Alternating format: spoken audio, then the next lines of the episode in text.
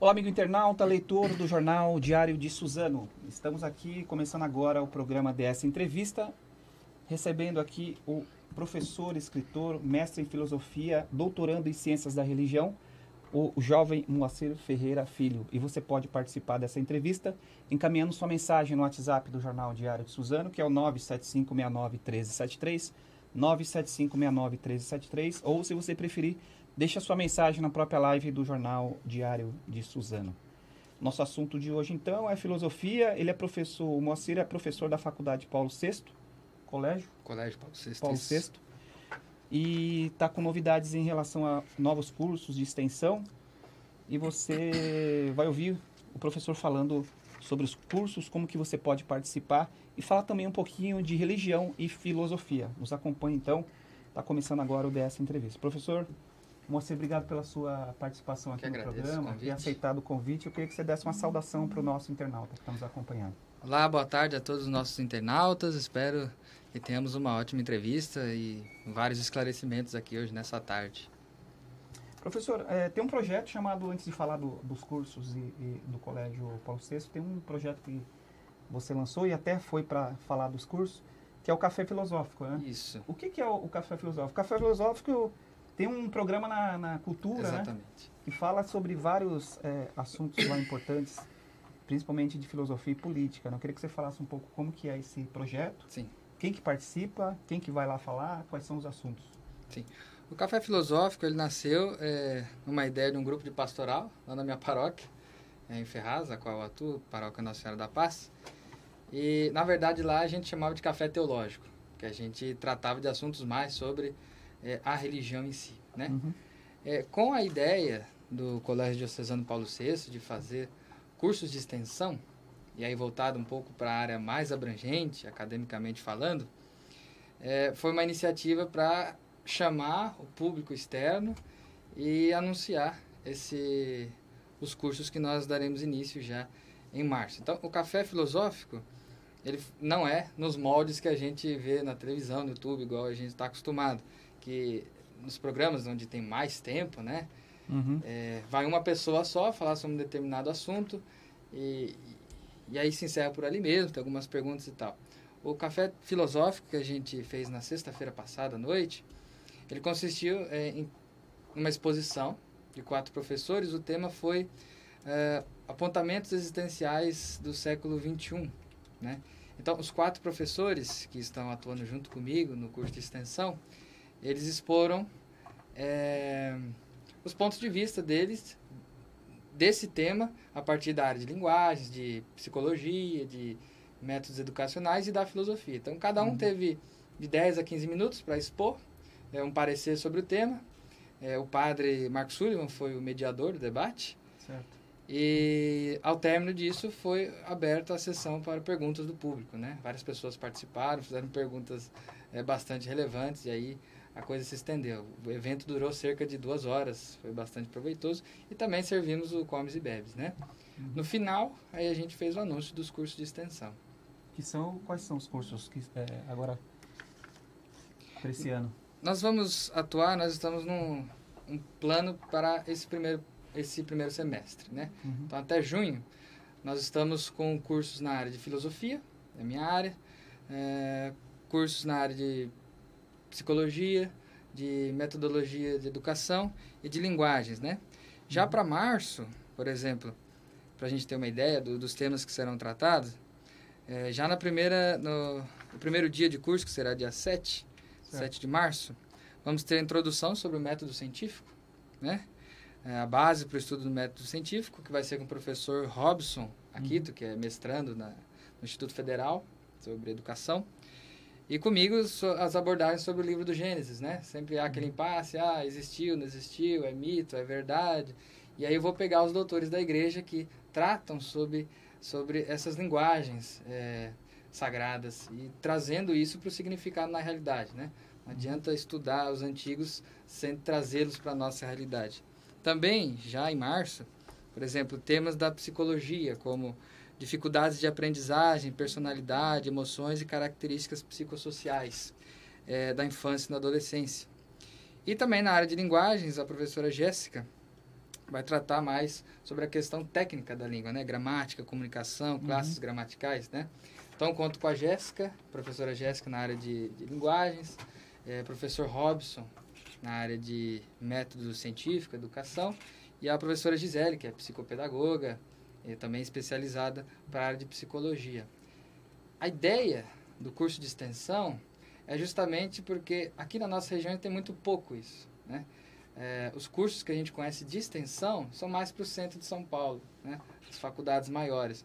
Como o colégio diocesano aqui de, de Suzano, Paulo VI, ele é mantido pela Associação Cultural Paulo VI, então é, dá a possibilidade da gente oferecer isso a nível acadêmico, Uhum. né? A vantagem de, um curso de extensão é que não há, por exemplo, sequência de cursos, né? De dias, aliás. É, o estudante escolhe o tema, ele vai lá, estuda um dia e é tudo certificado, direitinho, vai. Então, ele pode escolher os temas que ele quiser estudar é, dentro daquele mês. É um lato senso, não seria, né? É um lato, é, um- Seria. É um lato vai- sensu. lato sensu, é, mas, é, dura quanto tempo? O- então, o curso é de um dia, né? De um dia. É nos moldes que as faculdades e as universidades de São Uhum. Paulo fazem, né? Então, é justamente aquele pessoal que pena no final de semestre, Uhum. ah, eu preciso de horas complementares, eu não fiz nada. Então, por exemplo, a nossa ideia é fazer isso aos sábados, que é um dia acessível para todos, né? E, e, claro, com a garantia do certificado, né? De que ele participou, e aí ele pode tanto lançar no currículo Lattes, né? O currículo acadêmico online, de pesquisador, etc., e tanto para contar com horas complementares e ajudar na formação, né? Entendi. Aqui na Zona Leste tem um crescimento muito grande de, de Quem que pode né? participar dos cursos de extensão? Qualquer pessoa pode participar, desde que tenha interesse. É só, é, claro, é, as pessoas que têm boa vontade de, de estudar, né? Não adianta achar que vai chegar lá e vai ganhar um certificado na área que escolheu e tá tudo bem. Não.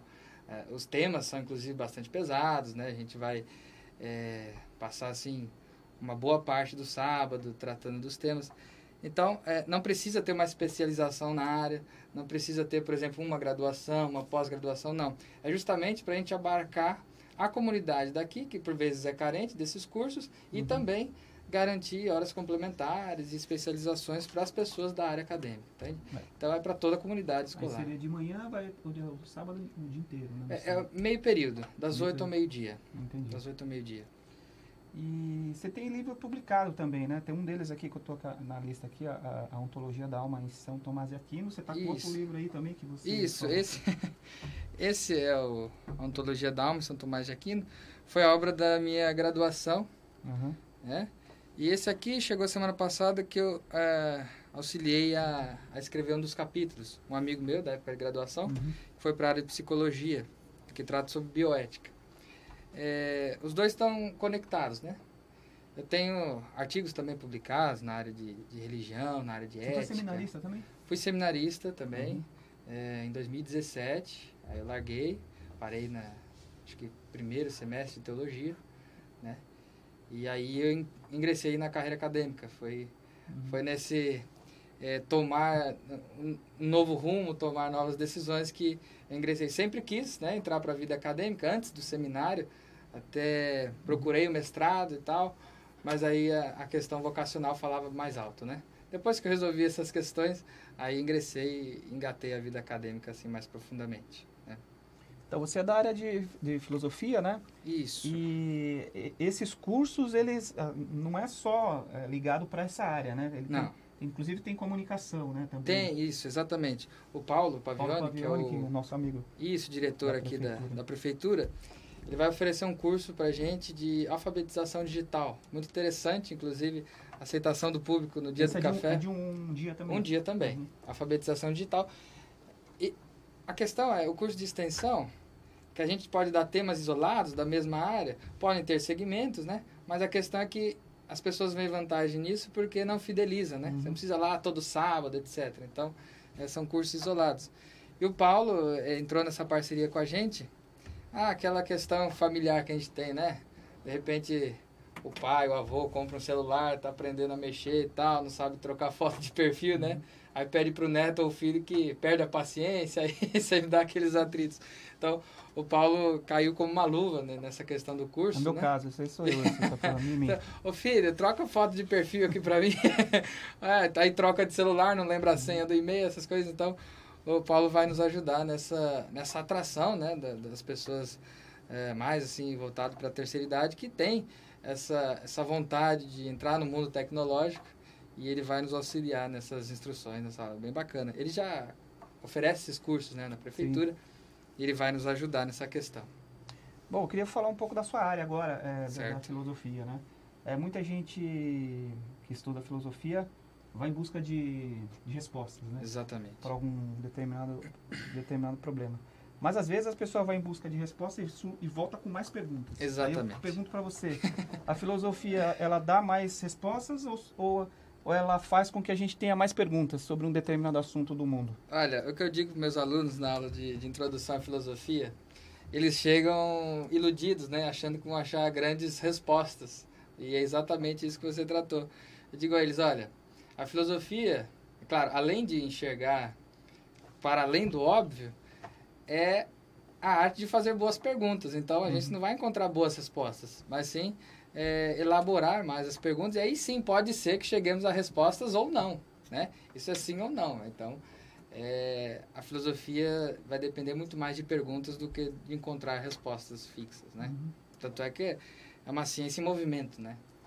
É, às vezes, a nível de senso comum, a gente pensa que a filosofia ficou lá com os gregos, parou, eles já, já escreveram tudo que tinha. Não, filosofia está em movimento ainda. Então, tudo que a gente vive hoje, é, desde o, da, da, parte política, da parte religiosa, da parte educacional, é tudo fruto de uma filosofia. Né? Seja ela moral, seja ela imoral, amoral, seja ela do ponto de vista ético mais correto ou não. Né? É, tudo é fruto de filosofia, tudo é fruto do pensamento humano. Você ter mais pergunta para fazer é bom, isso é bom, né? Exatamente. Né? Eu digo para eles, né? É, as crianças são filósofos por excelência, né? Tudo pergunta por quê e o que é uhum. isso e para que que serve. Então, é, quando a gente começa a indagar o porquê e o e daí das coisas, uhum. para que que serve, a gente vai aprofundando a camada de pensamento e de modo que a gente chega a uma resposta não óbvia, né? E aí a gente entra no cerne do problema. Certo. Você acha como, como filósofo, você acha que é, a religião e a política hoje que é, andando um pouco juntas aí, a gente vê, você acha é. que elas se misturam, tem que se misturar mesmo? Qual é a sua opinião sobre isso? Olha, é, a gente tem a ilusão, né, quando a gente vai estudar história, de que ah, chegou um determinado período da história que a igreja se separou do Estado. E não é isso exatamente que a gente uhum. vê. Embora a nossa Constituição prevê que o Estado seja laico, é, o Estado não é ateu né? E ele pende para algum dos lados, né? Agora, um político que mistura é, política com religião, para mim, ele demonstra duas coisas. Que ele não sabe o que é política e tampouco sabe o que é religião. Né? Então, são duas coisas que têm funções diferentes e que caminham por lados opostos. É claro que um religioso pode ser político, mas não usar, por exemplo, um templo como palanque. Né? E também não catequizar através de, de leis estaduais e federais que prevê o bem comum de todos, não só da comunidade, uhum. seja um, um, líder religioso católico, um protestante, um espírita. Ele tem que, enquanto político, o lado religioso dele não pode sobressair a política. Ele é político enquanto ele prevê o bem comum de todos, né? E não só da comunidade a qual ele pertence ou a qual ele representa. Né? Aí ele deixa de ser político para ser somente religioso. Tipo, colocar o nome de Deus nas campanhas também, né? Exatamente. O que você acha disso aí? Eu acho que é profanar o, o sagrado, né? É, uhum. é, é, justamente é, o oposto daquilo que eles pregam, que é usar o nome de Deus em vão, né? Misturar uhum. Deus com política é usar o nome de Deus em vão. É, você mesmo falou que você atua lá na, em Ferraz, né? Isso. Você, você é ministro lá também, né? Sou ministro. O que, que você achou? O que, que você acha da atuação do, do Papa Francisco, né? É, a gente fala que é um Papa mais é, progressista. Né? O que, que você pensa dele em relação ao, ao, ao, Bento XVI que saiu? Olha, eu sou suspeito de falar do Francisco, eu sou muito fã dele. Eu gosto muito do carisma dele justamente porque ele é latino, latino-americano, né? Uhum. Ele chega lá quebrando todos os paradigmas ortodoxos europeus. E, mas o Bento, foi o Ratzinger, né? Sim. É, alemão, duro. Ele foi, como diz o cardeal de São Paulo, Dom Dilo, é, o Espírito Santo envia para cada época o Papa que for necessário, né? Então, é, o Bento XVI foi necessário para aquela época da igreja, que a gente saiu do pontificado João Paulo II, que durou muito tempo, durou muito tempo, um pouco mais de 30 anos. Então a igreja precisava um pouco é, de algumas reparar algumas arestas internas, então o Bento era muito conservador, né, isso até hoje. E justamente Francisco vem com um lado progressista. Agora, um problema do Francisco, isso da igreja como um todo, e não é um problema atual, é justamente a, a cúria romana, que às vezes é, é, puxa ele para algum lado que ele tem que voltar atrás de algumas decisões, né? Que ele, que ele pretendia. Já está enraizado, né? O... Exatamente. Então, é, existe esse... É claro, o Vaticano é um país como qualquer outro, então existe uma política dentro né, do Vaticano uhum. e etc. Mas eu sou muito fã do, do, Francisco, justamente porque ele quebra protocolos, ele não faz aquilo que a gente espera, e, e justamente porque não só católicos são fãs dele, né? E just, os protestantes, as pessoas uhum. de fora da igreja, esse papo tem alguma coisa diferente. Né? Você assistiu o filme, Os Dois Papos? Assisti. Você achou? você achou que... Teve algumas críticas, né? Algumas Sim, pessoas... eu achei o filme, é, é, dando um spoiler já da resposta final, é um filme bom. É um filme bom. Mas é uma visão muito romantizada uhum. da igreja. Acredito que algumas cenas foram exageradas. O Bento não é, é só aquilo né, que o filme mostra. Então faltar, faltou, faltaram algumas coisas. Sim, enquanto uma obra de arte, que é o filme, excelente. Mas faltaram algumas, algumas coisas condizentes com a realidade. Né? É, como, é que, como é que você acha que o, um, um, Estado, né, um determinado país, deve tratar religião, ética e política? De que forma você acha que essas três coisas, se, como que deve se combinar aí para que é, o Estado ande bem? Certo. É, do ponto de vista da lei, vamos falar aqui do, do Brasil, né? Do ponto de vista da lei, o modo como é tratada religião, política e ética é suficiente para a gente, do ponto de vista da lei. Ou seja, a gente tem uma carta magna, né? a gente tem a Constituição Federal que diz que é, o Estado é laico, todo mundo tem uma liberdade religiosa, etc. A gente sabe que, por exemplo, a religião e a ética estão diretamente ligadas. Se, a grosso modo aqui resumindo, né, se a ética é a minha conduta e eu tenho determinada religião, essa religião vai influenciar diretamente na minha ética né, nos meus costumes, no meu modo de agir, no meu modo de pensar, o modo como eu lido com você, o modo como eu lido com o homem, o modo como eu lido com mulher, né? A gente sabe ainda que algumas religiões tendem ainda ao patriarcado, ou seja, a mulher fica submissa. Então, existe essa questão muito muito íntima entre religião e ética e conduta, né? E agora, a política vai ser um grande guarda-chuva por cima desses, desses grandes conceitos, né? A religião, a ética, a política, como ela no sentido clássico da grego, né, da política, ou seja, a polis e o, o sufixo tiké, ou seja, a, a, a organização da polis, a organização da cidade, ou seja, tanto os ateus quanto os religiosos, independente da religião, eles fazem parte da polis. Né? Uhum. Então, aquilo que eu estava dizendo outra hora, é, o político tem que governar pelo bem comum e não pela comunidade a qual ele pertence. Né? Ou seja, e assegurar que essas práticas religiosas é, possam ser efetuadas com liberdade, com dignidade, com moralidade e sem sofrer preconceito. Tem que ser um estadista, né? Exatamente. Estado, né? E, e, tem que abarcar todo o povo, não só uma pequena população, né? Senão aí deixa de ser democracia. Eu queria perguntar de redes sociais. Você usa redes sociais, né? Uso redes sociais. Eu não sou aquilo hoje... que dizem hoje blogueirinho, né? mas, mas eu utilizo, até por conta de trabalho, pesquisa. Ah, as pessoas estão tão ansiosas hoje, né? Assim, há uma ansiedade grande. Assim, até na, na, nas redes sociais a gente vê um pouco isso, né? E tem uma, uma, uma, doença hoje que predomina, predomina o mundo, que é a depressão, né? Exatamente. Como você acha que é, a religião ou, ou o próprio Estado deve tratar desse assunto. É um assunto bem certo. difícil, né? A resposta é a pergunta longa, né? É longa. É, é, a resposta também pode ser longa, para a gente aprofundar aqui. Bom, primeira coisa que a gente pode tratar sobre as mídias, justamente que isso já é dado, né? A gente tem é, número de mortes é, causadas pela depressão mais do que o câncer hoje em dia. Sim. Agora, é interessante que com o crescimento da depressão, as duas, os dois fatores estão intimamente ligados, que é o uso viciado de redes sociais. O que, que é isso? É interessante, a gente, a gente posta na internet, a gente chama de perfil, né? Ou seja, é aquilo que eu queria ser, uhum. aquilo que eu quero mostrar. E aí é um problema que Tomás de Aquino aponta na, na primeira monografia dele, chamado Anti-Essência. É claro que ele não está escrevendo sobre redes sociais, né? Ele está escrevendo sobre metafísica.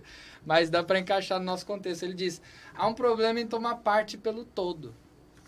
Ou seja, eu posto aquilo que eu quero mostrar, só aquilo que eu quero mostrar. Ou seja, ninguém posta foto trabalhando, por exemplo, né? Sofrendo. A gente posta foto é, às vezes na praia, etc. Férias, As pessoas postam, vão à praia uhum. e postam fotos só dos pés, né? Uhum. Porque a cara é de tédio, mas não pode mostrar, não pode mostrar uhum. a cara de tédio. mas enfim, aí o internauta que vê aquela parte da vida dele toma como um todo. Poxa, o cara toda hora posta uma foto na praia, posta uma foto comendo uma comida legal, né? E, e a minha vida não é assim. E aí começa esse quesito de comparação. E aí isso diz poxa, eu tô a mais na sociedade. Eu não tô tendo uma vida assim, onde foi que eu falei, onde foi que eu errei. Aí começa a diminuição psicológica, né? E aí ele começa a dizer, bom, se eu não estou vivendo desse modo, então estou vivendo errado. Aí, aí vem a ansiedade, vem a depressão, essas questões. É, eu esqueci o resto da pergunta, foi uma pergunta longa. é, como que a igreja e a, ah, o Estado pode tratar da, Bom, aí a questão tá. A depressão, ela vai causar um sentimento em nós que se você perguntar para vou chutar alto aí, 99,9% das pessoas depressivas que tendem ao suicídio, é justamente, por que, que você pensa nisso? Por que, que você está assim? A minha vida perdeu sentido. Uhum. Né? Agora, Onde é que nós vamos encontrar sentido para a nossa existência? Né? Aí que entra a questão religião. Porque a ciência, as ciências empíricas, elas não vão tratar sobre essas questões é, é, morte e vida. Elas vão tratar de questões de como funcionam as realidades. Uhum. Né? Como funciona, por exemplo, o coronavírus. Né? Agora, a religião vai tentar responder: oh, por que, que a gente está sofrendo de um mal?